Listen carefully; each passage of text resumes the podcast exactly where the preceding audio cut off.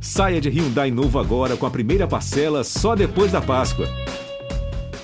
Alô pessoal, um grande abraço a todos. Sejam bem-vindos ao podcast do Esporte Clube Internacional, episódio 129. Vocês nos acompanham pelo ge.globo/rs ou através da sua plataforma de áudio preferida.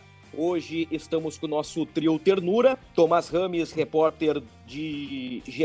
Globo, setorista do Internacional, o torcedor influenciador Luca Pumes e eu, Bruno Ravazoli. Nós vamos juntos nesse podcast analisar o empate do Inter diante do Brasil de Pelotas por 1 a 1 pela sétima rodada do Campeonato Gaúcho, projetar o duelo contra o São José e dar uma pincelada também no clássico Grenal da outra semana Faltam poucos dias para o primeiro Grenal de 2022. Tem muita opinião, tem muita informação aqui no podcast do Campeão de Tudo.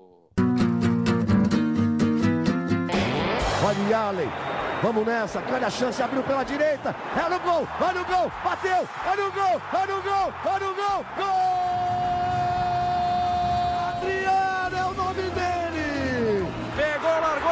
dentro da grande área, o Fernandão bate, Faz o gol, garoto. Faz o gol, faz o gol, faz o gol, faz o gol. É no gol, é no gol, é no gol. É do Inter. No ar o episódio 129, eu quero de imediato começar com o Luca Pumes. Luca, prazer meu amigo, sempre muito bom conversar contigo, ouvir tuas opiniões sobre o Internacional. Eu quero repercutir contigo a escalação do Inter. Medina colocou uma gurizada em campo, colocou Kaique Rocha, aliás, já dou meu pitaco aqui, é Kaique Rocha mais 10. Bruno Mendes e Cuesta brigam por uma vaga. Kaique Rocha, Paulo Vitor, Maurício, Johnny firmado como segundo volante. O que, que tu achou dessa escalação e se você concorda com Medina de que na última quarta-feira o Inter apresentou o seu melhor futebol até o momento na temporada? Aquele abraço, Lucas. Ravaz, coisa linda tá contigo. Trio Ternura no começo da apresentação. Será que a gente é o Trio Ternura, o clássico, Jussara, Jurema e Robson, ou a gente é o Trio Ternura do Cidade de Deus, Cabeleira, Alicate e Marreco? Eu não sei. Eu acho que a gente tá mais pra Cidade de Deus aqui.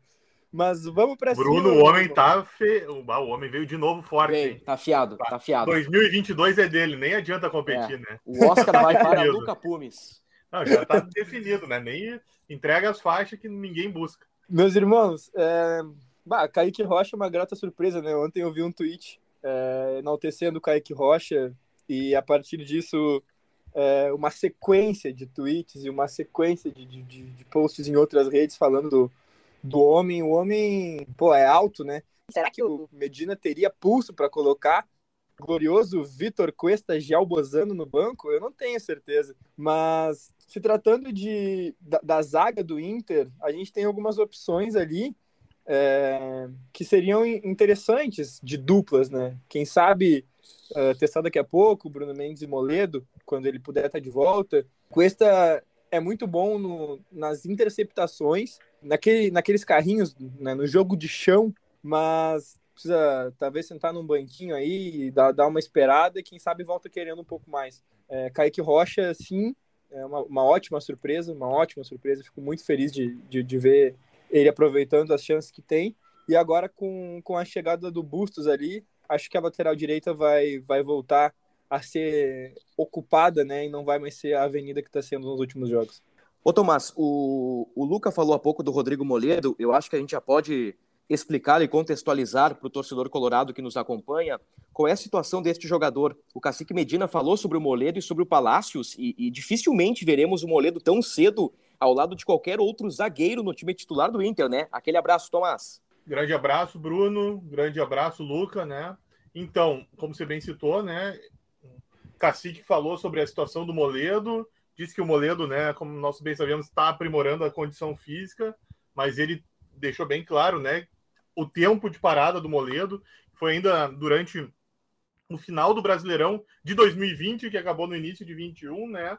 Então o Inter tem muito cuidado para essa recuperação do Moledo. Não vai ser tão breve assim que a torcida do Inter vai ver o Moledo se está achando que vai ser domingo contra o São José ou no próximo final de semana que tem Grenal. É bom a torcida do Inter ter um pouquinho mais de calma, que o Inter tem muito zelo para o Moledo quando voltar não parar mais.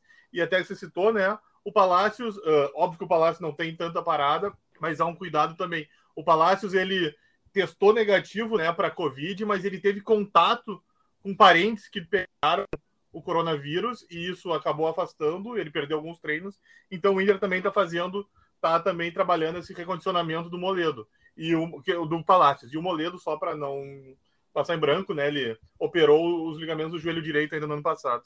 Eu, eu conversei com, com o pessoal do staff do Rodrigo Moledo para ver qual é a previsão para o retorno dele e a expectativa inicial do jogador era voltar a atuar entre a quinta e a sétima rodada do Campeonato Gaúcho. Contra o Brasil de Pelotas, o Inter entrou em campo pela sétima vez, ou seja, a projeção não confirmou.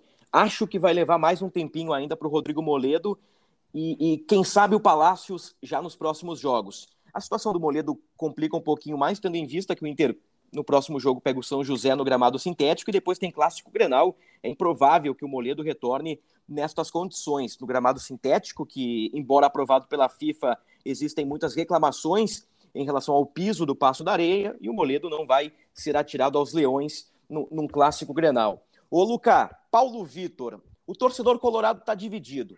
Eu tenho a, a seguinte opinião sobre a atuação do Paulo Vitor ontem.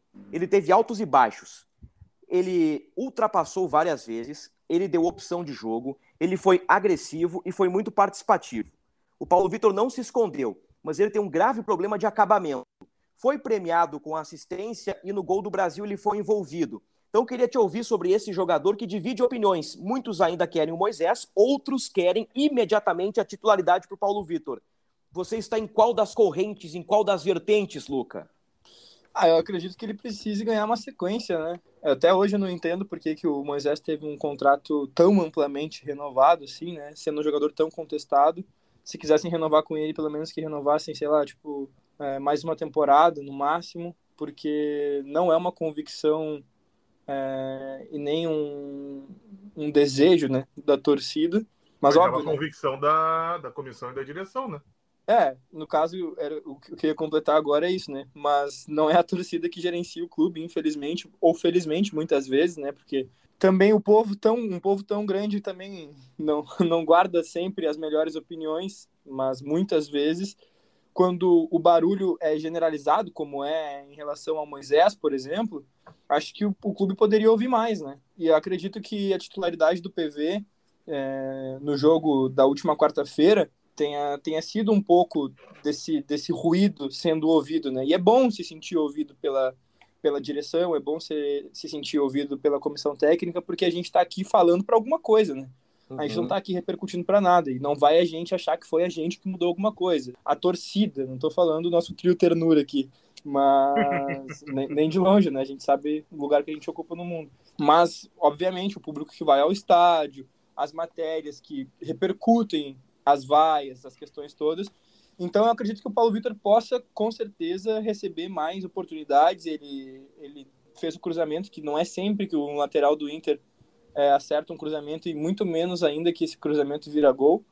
Mas em alguns momentos, sim, o setor defensivo ficou fragilizado pelo lado esquerdo, coisa que a gente não vê quando o Moisés está. E por mais que eu seja um crítico ferrenho é, ao futebol do Moisés, com certeza é, eu tenho a consciência e preciso dar meu braço a torcer de que defensivamente ele é superior. E vou dizer para vocês que eu gostei da base de time que, que o Medina montou contra o Brasil de Pelotas, colocando a gurizada, dando uma oxigenada. Não que Rodrigo Dourado, Bruno Mendes e, e outros jogadores ficarão arquivados para sempre, não é isso, mas eh, o futebol também é momento. Ah, o Dourado não está jogando bem. Que se coloque o Gabriel, e o Gabriel deu uma dinâmica interessante ao time do Inter. Ah, o Maurício está jogando bem, que se dê sequência a ele. Vale o mesmo para o Kaique Rocha, vale o mesmo para o Paulo Vitor. O Moisés não é desprezível. Eu acho que dentro de alguns jogos o Moisés vai recuperar a titularidade. O, o, o ano é muito longo, são muitos jogos. É importante ter esses jogadores motivados. É, é, preciso confiar na recuperação do Rodrigo Dourado, é preciso confiar na recuperação do Cuesta. Talvez seja o momento de testar Bruno Mendes e Kaique Rocha, dar um tempo para o Cuesta treinar, aprimorar a parte física, descansar, uh, fazer com que o torcedor uh, pare de pegar um pouco no pé desses jogadores, oxigenar o time. Eu acho que o Medina está tentando fazer isso. Eu, eu vi uma evolução pequena no jogo do Brasil, nada de extraordinário, mas já dá para ver um Inter um pouquinho diferente. Já dá para ver um Inter um pouquinho diferente. Não sei se tu concorda comigo, Tomás. Nós estamos aí acompanhando juntos, né? Todos os jogos do Internacional, não tem nada de extraordinário, não tem nenhuma grande atuação, nenhuma exibição de luxo, mas eu acho que com alguns passos, passos de formiga o Inter está conseguindo evoluir um pouquinho. Pois então, Bruno, eu não, não sei se está evoluindo, sabe? Eu acho o Inter ainda um time muito horizontal.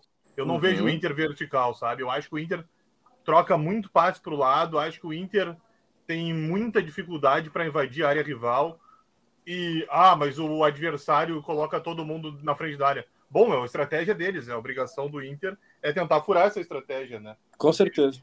Eles têm que arranjar uma forma de conseguir penetrar e, e levar perigo ao gol do adversário. No caso, na quarta-feira era o Marcelo, né? Ele pouco trabalhou, se for pensar no jogo, né? Ele não fez muitas defesas. O próprio Cacique disse que o Inter finalizou pouco, né? O Inter teve muito é. bola, mas o goleiro, o Chavante, o Marcelo, pouco trabalhou. E eu acho que o Inter precisa arriscar mais. Uh, o Wesley uh, teve. Eu não me lembro de uma finalização do Wesley. Ele duas vezes ele até abriu o braço, assim, atingiu uh, os adversários, que eu até pensei que ele poderia até ele teve sorte, ele podia até acabar levando vermelho, né? Porque ele já tinha um amarelo e fez um lance parecido um pouco depois, tanto que acho que até foi por isso que o, o Cacique sacou no, no intervalo. Uhum. E isso também é porque ele pouco é acionado, né? Ele não tá tendo muitas chances para chutar. Uh, depois o Cacique até botou o, o, David no intervalo ali como centroavante. O David, ele quando ele chegou, ele disse que ele fazia outras funções, mas uh, na função mesmo que ele veio para ser ponta esquerda, ah, nós poucos vimos ele jogar ali, né? Eu acho que ele precisa ser mais testado ali. O, Pro, o Edenilson, que ano passado jogou naquela, nessa função que ele está jogando com a Aguirre, que ele jogou com a Aguirre ele, e, ele, e ele se destacou tanto que ele foi parar na seleção. Uh, ele ainda não está, ele não, não tá nem perto do que ele apresentou com a Aguirre. Eu acho que o Inter tem muito ainda a, a, a melhorar. E tanto é que o Inter melhora, não é 100%, mas se for, vocês forem pegar, todos os jogos, quando o Inter melhora, geralmente o D'Alessandro está em campo. É o D'Alessandro, o D'Alessandro, ele não veio para ser a solução do Inter nessa terceira passagem, né? Mas ele está sendo. Então eu acho que isso aí mostra como o Inter tem muitas dificuldades para trabalhar. Isso está sendo assustador. O D'Alessandro veio para se despedir, jogar 15, 20 minutinhos, mandar um beijo para gurizada. Valeu, torcida, tamo junto e ele tem que entrar para orquestrar o time. E naturalmente o time melhora, a calma que ele tem, a inteligência que ele tem para jogar.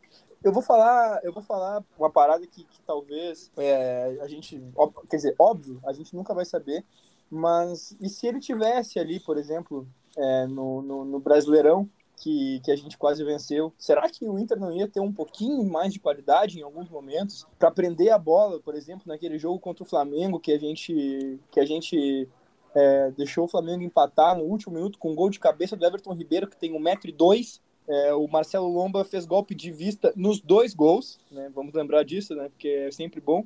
É, tanto no do Pedro quanto no gol de cabeça do Everton Ribeiro. Saudades, Marcelo Lomba, mentira é, detestável. Mas a partir disso eu fico pensando, poxa, o cara com a idade que tá, e mesmo assim ele entra e modifica todo o futebol do Inter. E aí eu vou, eu vou falar, vou aproveitar aqui, se vocês me permitirem, é que, que o, o Yuri Alberto é um centroavante de muita mobilidade, muita velocidade. E a partir do momento em que ele deixou o Inter, e o Inter é, colocou o Wesley como reposição, que é um jogador de muita imposição física, é, e que ou faz o pivô ou é, gira e bate, a gente precisa se readequar a isso. E aí, no momento é, em que a gente perde a velocidade no centro, a gente precisa ganhar velocidade nas pontas. E, naturalmente, não vai ser o Edenilson que vai colocar essa extrema velocidade. A gente precisa de jogador na ponta que tenha como característica principal a velocidade. O Edenilson, na minha concepção, funciona muito bem como um, um segundo volante ali, como meia de ligação. Mas eu acho que o Yuri, mesmo com tudo isso que você citou, Luca, eu acho que o Yuri faz muita diferença, entendeu? Mesmo ah, não, que não faz, fosse, mesmo que não fosse a característica, entendeu? Eu acho que o Yuri era muito, era muito acima, entendeu? Do que o Inter tinha.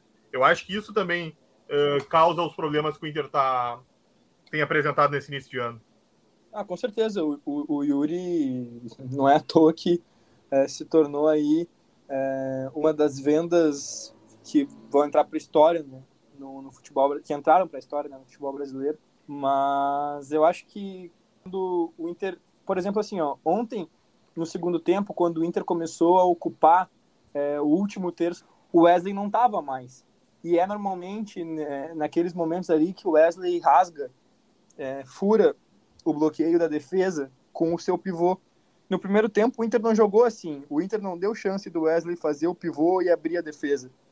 O Inter jogou dando o espaço para o Brasil de Pelotas chegar um pouco, ao mesmo tempo que contragolpeava, tipo, é, não, não do seu campo de defesa, mas deixava o Brasil, forçava o erro do Brasil ali próximo do meio de campo e já ia atacar de novo. E aí o Inter não tem tanta velocidade, por quê? Porque é o Wesley no meio e o Edenilson na ponta, daí não funciona.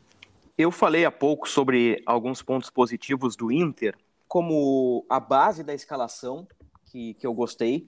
O, o time que iniciou contra o Brasil me parece bem equilibrado, talvez uma ou outra mudança o Medina possa fazer para tentar acertar uma, uma movimentação, mas eu acho que a base do time é essa, com Kaique Rocha, sequência para o Paulo Vitor, com sequência para o Maurício e, e, e para outros jogadores. Eu, os nomes eu também achei, bo achei bons, eu entendi a ideia dele.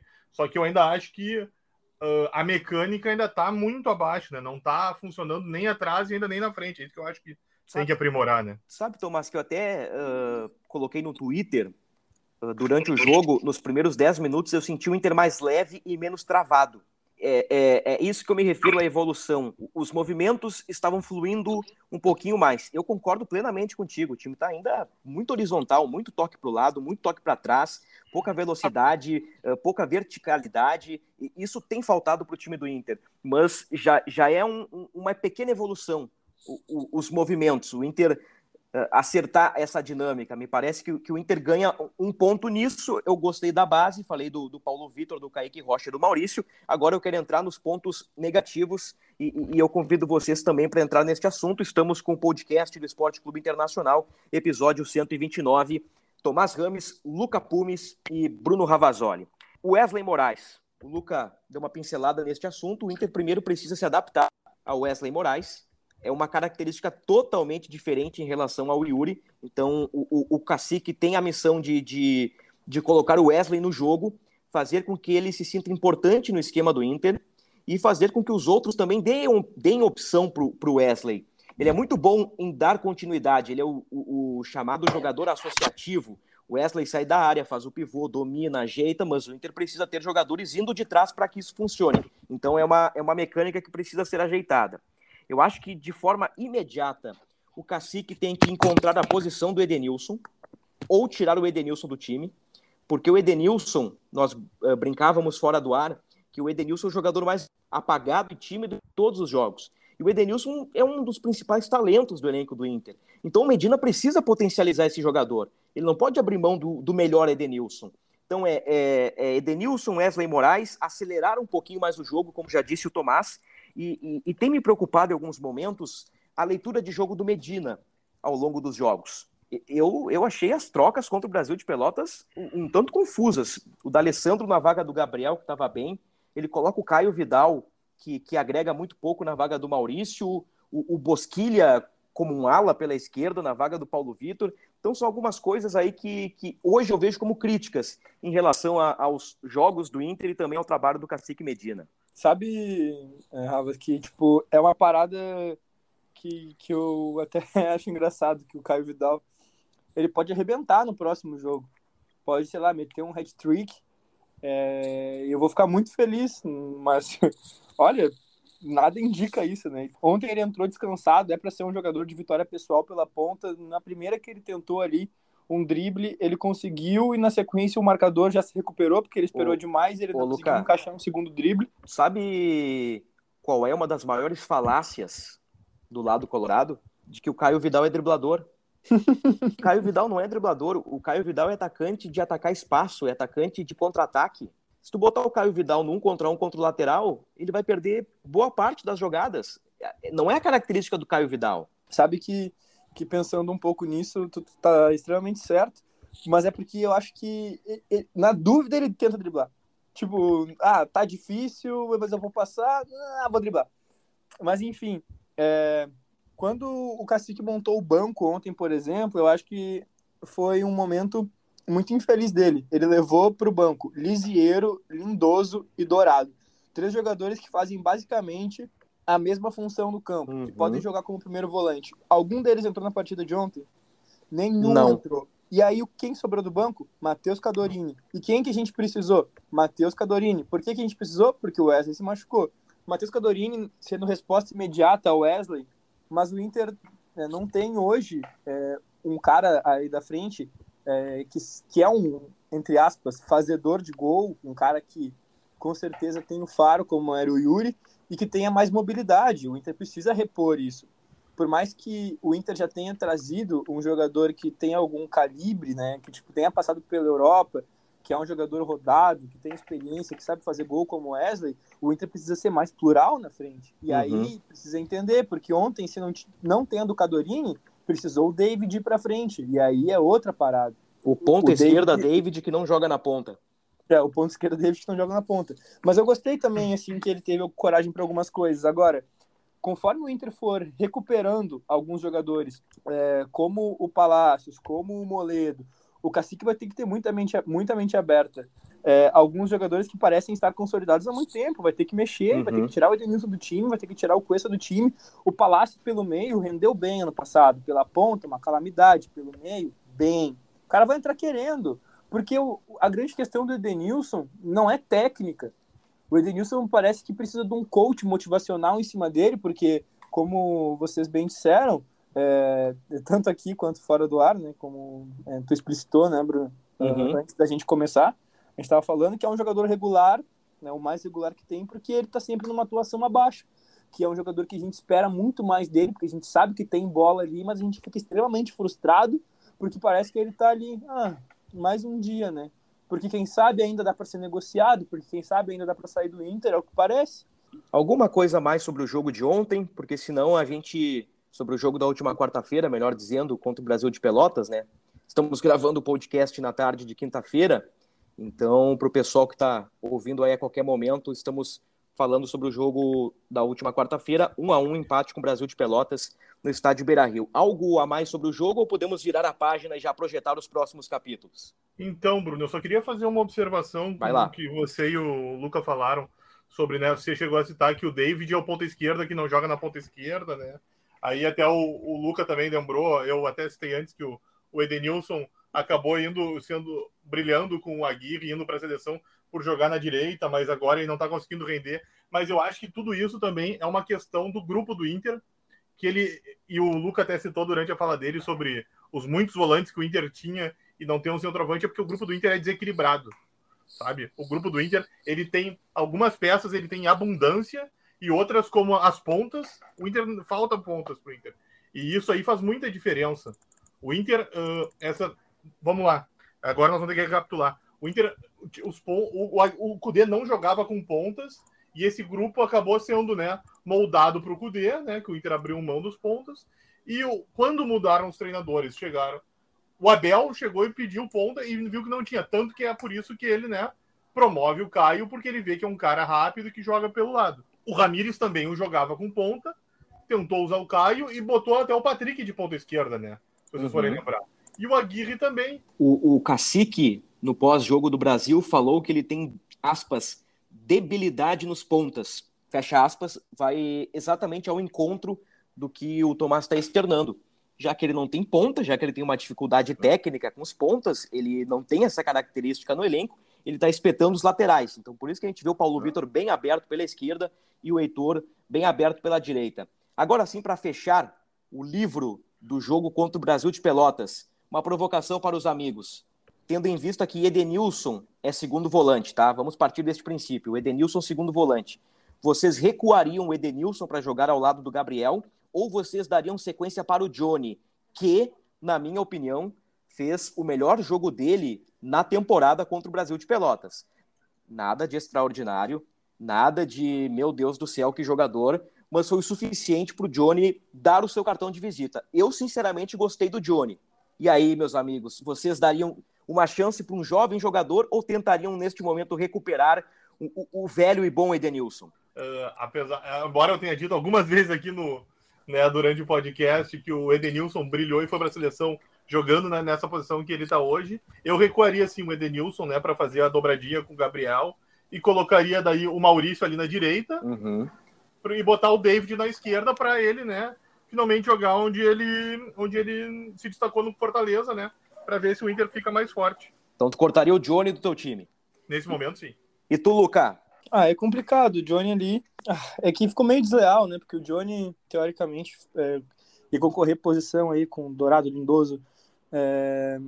Putz, cara, tanto O volante. Bruno Gomes chegou, É, tanta tem gente. o Edenilson, o Matheus Dias que voltou agora, né, do, da sabe Libertadores sub-20. Sabe que é uma coisa que a gente não fala às vezes, e aí eu vou fugir da, da resposta a essa pergunta, é que é, é muita peça e muita tentativa e muita, e muita falta de entrosamento, aí muitas possibilidades. Acho que, é, óbvio, a gente está falando de um trabalho que recém começou. O cara aí tem, tem, não tem 10 jogos pelo Inter e a gente já está problematizando é, um monte de parada que essencialmente precisa ser problematizado, mas muitas vezes a gente acho que a gente é, passa, não que a gente passa do ponto, não é, não é essa questão que a gente passa do ponto, mas eu acredito que a gente poderia ter um pouco mais de paciência também, a- às vezes, com, com, com esse momento, porque imagina ser um treinador que vai chegar num grupo que, tá, que teoricamente estava afetando e, e liberando algumas peças importantes, como era o Patrick, e aí eu não digo importante pelo que ele estava trazendo para a equipe, mas pelo tempo que ele estava ocupando a mesma vaga, né? Óbvio, teve momentos de, de altos, mas teve momentos de baixíssimos, né? O Patrick. Sei lá, velho.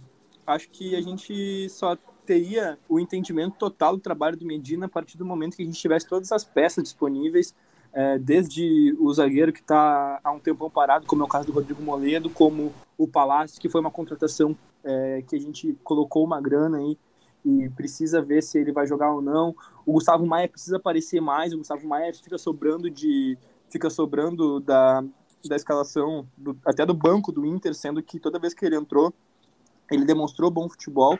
É muita coisa no Beira-Rio que a gente precisa entender ainda, mas tem muita coisa que é inexplicável, tá ligado? Uhum. Mas, Bom, uh, o Palácios que ainda não fez gol no Inter, né?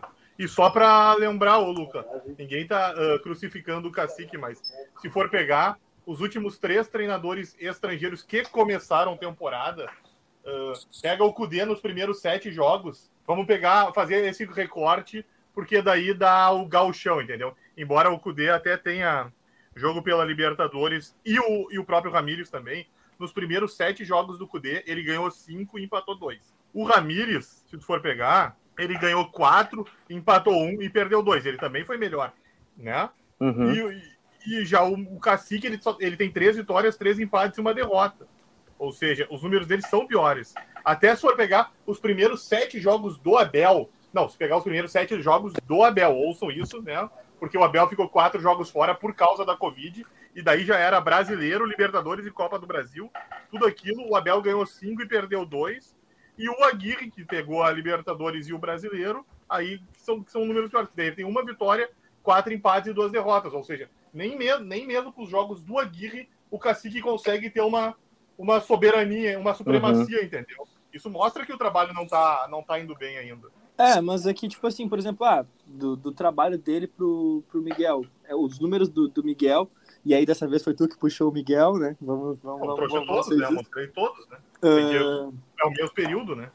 Uh, eu tenho, eu tenho, pô, cara, é tipo, sei lá, é uma vitória de diferença, né, cara? Tipo, mas gente... tem Libertadores envolvido, né? Ah, tudo bem, tudo bem, mas de maneira geral, por exemplo, é, a gente tem... não pode, a gente não pode Os resumir jogos... o trabalho do Miguel a esse começo, assim como a gente não pode resumir não. o trabalho do Medina a um começo que, que tipo, ainda está em curso, né? Não, com certeza, mas é que os jogos, por exemplo, que o Ramires, que não fez, que não fez um trabalho bom no Beira-Rio, perdeu nesse início, foram o Grenal e o Always Ready na altitude, né? É isso, entendeu? Que mostra, né? Que o Cacique ainda tá, ainda tem algum, precisa caminhar um pouco ainda, né? Ele ainda não fechou isso que eu tô dizendo. Eu não tô dizendo que o trabalho do Cacique não vai ter jeito, não tem como. Eu só tô citando que neste estágio inicial ainda, o Cacique ainda precisa caminhar um pouco mais para, né, se aproximar dos outros que tinham nesse início de trabalho. De acordo, de acordo, de acordo. Era isso que eu queria ter dito. É, o Inter agora vai ter uma sequência de jogos difíceis no gauchão. Em termos de tabela de classificação, a gente até pode projetar uma vitória contra o São José, que, que, que no momento luta contra o rebaixamento, mas é sempre difícil jogar no campo sintético do São José. Os adversários sempre encontram dificuldades. E depois tem clássico Grenal. E, e Grenal sempre é uma caixinha de surpresas. Eu tô achando Essa que esse frase, Grenal... hein, meu poeta? É, essa frase foi boa, né? Essa aqui eu puxei lá da gaveta. A Little Box of Surprises. É, Olha, o homem não alivia, né? Impressionante. e- Né? esse, esse Grenal aí, já projetando, eu vou, eu vou dizer para vocês, vai ser um grande 0 a 0 Dois times com medo de perder. Dois times com medo de perder. É assim que eu tô imaginando o Grenal, porque imagina, se o, se o Inter perde o Grenal, a pressão que não vai cair nos ombros do cacique. Ou do outro lado, se o Grêmio perde o Grenal, imagina a crise que não vai ser no início do trabalho do Roger. Então, digamos que, que o Grenal da próxima semana vem em péssimo momento para a dupla Grenal. Para finalizar, senhores, já estamos na reta final do nosso podcast do Esporte Clube Internacional, episódio 129. Vamos com aquele boletinzão, aquele boletim informativo, Tomás, que a gente pode atualizar para os nossos companheiros colorados e também para as nossas companheiras coloradas, em busca de um 9 e, e segue esperançoso com relação ao atacante Marrone, né, do Midtjylland, da Dinamarca. Exatamente, Bruno, né? O Inter segue tentando, né, encorpar o grupo do Cacique, né, oferecer novas alternativas para ele encaixar o modelo de jogo, né? O Bustos foi apresentado nessa quinta-feira, né? Ele tá, ele já logo na apresentação ele mostrou muita motivação. Foi, ele foi até questionado uh, se ele ia ter condição de jogar o Grenal e ele deixou bem claro que uh, se o Inter conseguir regularizar ainda nesse final de semana, ele e se o Cacique entender que ele pode jogar, ele pretende enfrentar o São José, ou seja, depende pelo Bustos ele vai a campo no final de semana, né? Uhum. Mas claro, tem a questão burocrática, mas né, que, falando sobre os reforços que ainda podem vir, o Inter ainda está tentando, né, ver se convence o, o Midland a liberar o Marrone. Não é uma negociação fácil. Primeiramente, eles não pretendiam liberar pelo dinheiro que eles investiram no Marrone, né? Eles compraram o Marrone uh, em agosto do ano passado por 4 milhões e meio de euros. Uh, e viam ele como uma peça importante, embora ele ainda não tenha deslanchado na Dinamarca. Mas uh, as conversas prosseguem. O Marrone tem o desejo de voltar ao Brasil. Ele tem um, ele foi pai agora em setembro e gostaria de estar perto do filho nesse primeiro ano. Uhum. Então ele está tentando ver se ele consegue, né? Já que é uma questão familiar, ele está tentando ver se ele consegue sensibilizar a direção do Midland e as conversas prosseguem. Talvez saia uma resposta, até, a expectativa é que saia uma resposta até no final de semana e quem sabe na próxima semana o Inter não tem mais um atacante para o Cacique deixar o time do Inter um pouco mais, mais forte ainda, né, para esse ataque que ele tanto uhum. Perfeito, o Inter tem o Bustos para estrear, como disse o Tomás, Gomes, né? já se colocando à disposição para o fim de semana. O Bruno Gomes, que veio do Vasco. Bruno Gomes, que não joga desde novembro do ano passado. O Marrone pode vir. O Inter quer aí reforçar o elenco com um ponta e mais um centroavante. Um cara para fazer sombra para um Wesley Moraes e outro cara para driblar, para ser o, o diferencial do time. Uma característica carente no elenco do Internacional e também uma notícia da semana, apenas para pincelar e repercutir a renovação do Caio Vidal, que não é bem uma renovação, na verdade, é uma prorrogação de contrato. Ele tinha vínculo até dezembro de 22, agora o vínculo vai até dezembro de 23. Um, uma prorrogação muito mais por precaução, né? Por precaução, porque no meio do ano o, o Caio Vidal poderia assinar um pré-contrato, sair de graça, vai que o Caio Vidal apresente alguma coisa aí e o Inter ainda consiga negociar este jogador. Senhores, sempre um prazer participar com vocês, sempre um prazer falar de internacional com vocês. Luca Pumes, aquele abraço, não fica triste, meu amigo. As coisas vão melhorar. Eu sempre me sinto um pouco mais leve depois de conversar com vocês, mas hoje acho que nem assim. É, eu vou ficar encucado aqui, vou rever é, alguns compactos do jogo do Inter de ontem. Estou é, meio, meio obstinado em, em entender melhor algumas coisas, mas vamos lá, né? Espero que as coisas ô, melhorem. Ô, Tomás. não cumprimos nossa missão nessa semana, viu, Bruno? Nós é. não conseguimos aliviar a mente do Luca. Mas já pois sabemos é. que, né, depois do Luca rever os jogos, acho que o telefone do Cacique vai tocar, hein? Eu acho ia... que vai ter uma troca de ideias ali. Eu ia te dizer, Tomás, nós não estamos sendo bons psicólogos. Exatamente, é. Nós não Pelo contrário, muito. nós estamos é. enlouquecendo o Luca. Exatamente, nosso amigo. Nós eu... temos que dar um, um carinho maior para o nosso amigo. Nós não podemos falhar novamente nisso. Eu vou bater o biriri do Alex. Mas eu acho que, assim, ó, uma última questão. Ele tá ali, ele tá com boa vontade, tá correndo na beira de campo, tá tentando fazer as paradas, faz os testes. É, por mim, a gente, a gente né, como torcida, né, continua apoiando. A gente precisa de uma evolução no futebol e se for ele o cara que for nos dar essa evolução, a gente vai conseguir, pelo menos, ver isso até o final do gauchão, eu acho, nem que seja tipo um mínimo de uma evolução, mas se não for também, eu, eu fico um pouco desesperançoso porque eu não sei por onde isso aí vai passar. Mas ainda mantenho a minha fé nele. Feitoria, muito obrigado, Luca Pumes. Ô, ô Tomás, grande abraço para ti. Eu, eu só esqueci de, de comentar aqui no podcast sobre os pendurados. Acho que a gente pode fechar com essa informação para o torcedor colorado. É, essa matéria estará disponível também, ou já está disponível, no ge.globo.rs. O Inter tem alguns pendurados. São Lembrando seis. que depois do São José tem clássico Grenal. São seis, né? São seis jogadores que estão no varal do Inter, né, Bruno? Bruno Mendes, Lisiero, D'Alessandro, Moisés, Wesley e Tyson. O Wesley e o Tyson são titulares, né? O, o, o D'Alessandro, como nós citamos durante o podcast, ele tá sempre em campo, né? Ele é quase, acho que um décimo segundo titular. É, né, eu acho que hoje sim. Aí, se for pegar uh, até, até, o, até a semana passada, o Bruno e o Moisés eram titulares, né? Que mostra que eles também são muito importantes ao grupo, né? O que estaria mais atrás dessa briga aí seria o Lisiero, né? Ou se, mas se nós for pegar, pensar friamente, são cinco peças importantes, né? Assim, uh, da primeira linha do Inter, né? Que estão uhum. no varal. E o próprio Lisiero, que o, que o Cacique já usou algumas vezes, inclusive como titular, né? Já fez, é. até do, já fez, dobradinhas, inclusive com Dourado. Ou seja, são seis peças que podem fazer a diferença e podem. O Inter vai ter que ter cuidado. Vai ter, óbvio que nenhum deles, né? Vai desistir de fazer uma. Vai deixar de fazer uma falta se precisar parar, né? Para não. Porque óbvio o importante é fazer os três pontos mas né, até conversar para evitar um cartão bobo desse sexteto que é muito importante para o grupo do Cacique.